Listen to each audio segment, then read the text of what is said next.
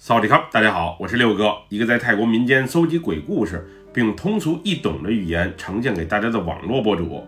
今天带给大家的故事名叫《一条大蟒蛇》，来自泰国李义府朋友的分享。接下来，叫我们一起进入到这个故事当中。这件事儿要不是我亲眼所见，我根本就不会相信它是真实存在的。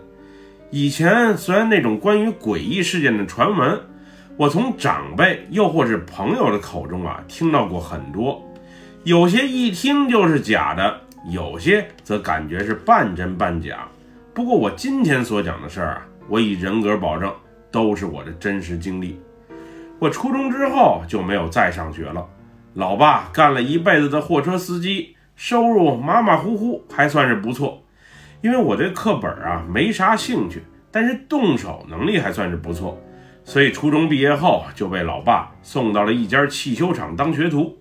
那会儿虽然我还未满十八岁，不过却经常偷着开车上路，那种脚踩油门驰骋在马路上风驰电掣的感觉啊，别提多爽了。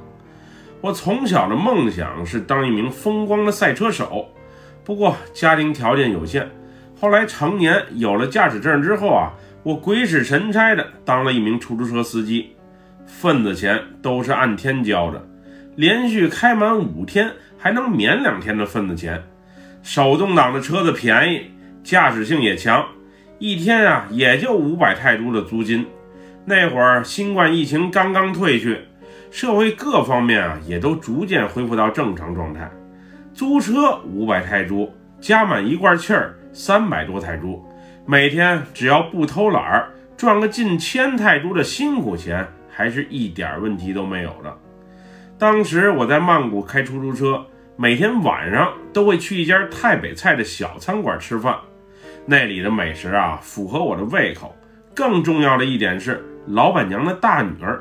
和我年龄相仿，还都是来自李义府的老乡，因为共同语言多，再加上我去的勤，日久生情，一来二去，我俩从陌生人发展成了好朋友。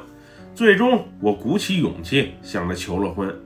一开始，他妈没有同意，嫌我家穷酸，给不了他女儿幸福。后来知道我家有两辆货车，收入稳定。在开了一个比较高的价码之后啊，才允许了我俩。当时我对我女友啊是疯狂的痴迷，因为之前也有点积蓄，再加上老妈在老家闲来无事着急抱孙子，所以最终选择啊痛痛快快的答应了他家所有的要求。当时婚礼不仅得在老家办得风风光光的，在曼谷也得请朋友们啊大吃大喝一顿。而我所讲的这件事儿，就发生在我去他们家提亲的时候。我们那里的规矩是，订婚是订婚，结婚是结婚，哪个都不能少。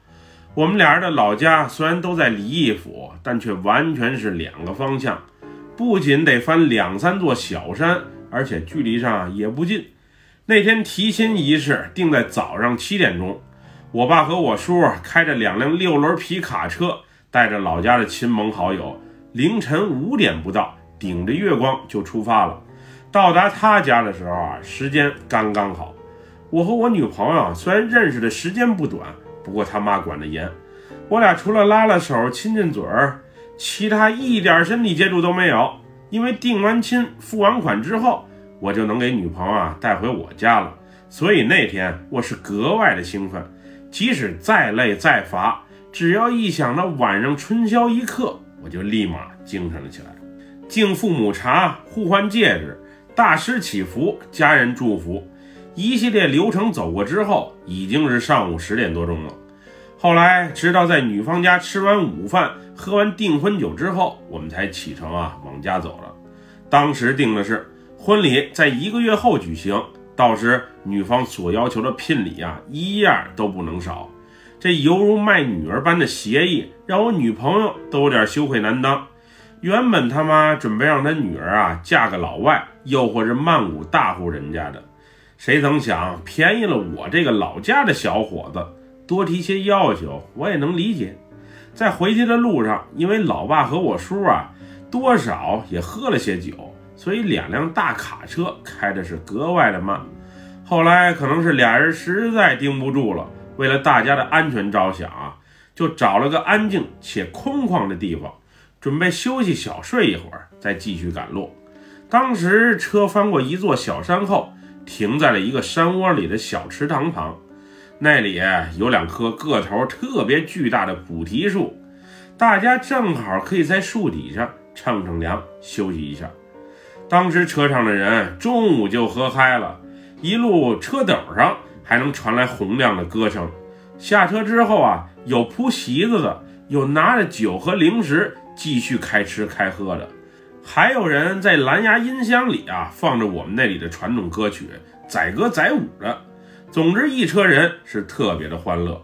当时我和我女友啊没有和众人一起，而是迫不及待的找了个没人的地方亲热一番。那会儿我的手已经是不老实了，毕竟压抑的时间太久，确实忍不住了。就在我享受这一刻的同时，突然我女友双手一紧，抓了我一把，然后眼神惊恐地瞅向了远方。刚刚才那里好像有人，有人哪里啊？就在那里，那个小木屋那里。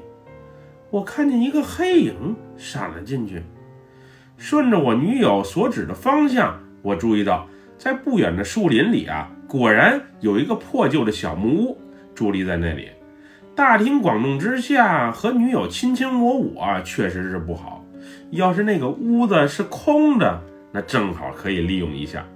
当时我满脑子想的都是这些东西，憋了这么久的大男孩，你懂的。我女友啊，当时啊不想过去，说是心慌，总感觉哪里怪怪的。不过最终在我的坚持下，她还是跟着我啊过去瞅了一眼。那个小木屋应该很久都没人来过了，门一推就开，里面啊更是有股怪怪的味道。屋内有一个供桌，上面凌乱地摆着已经腐烂的贡品，还有一尊木质的人像。具体人像是什么，我也不清楚。面部以及身子都被虫子给刻了，还有不少的灰和蜘蛛网啊覆盖在上面。总之看过之后，有点让人心里不舒服。那个木屋子里面，四周还挂着彩色的布条，以及贴着一些已经瞅不清文字的符咒。总之，从一进屋开始，我就感觉心里憋得慌。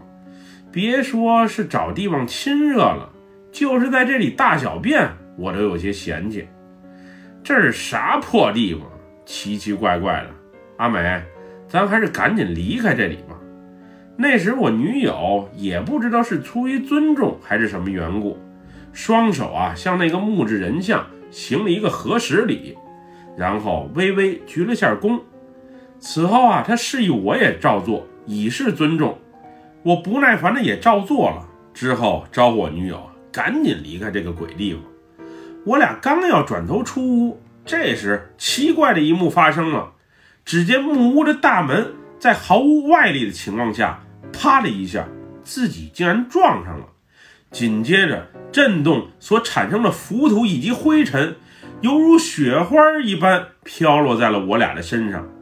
一只大蜘蛛啊，更是直接盘在了我女友的头发上。当时那情景啊，别提多恶心了。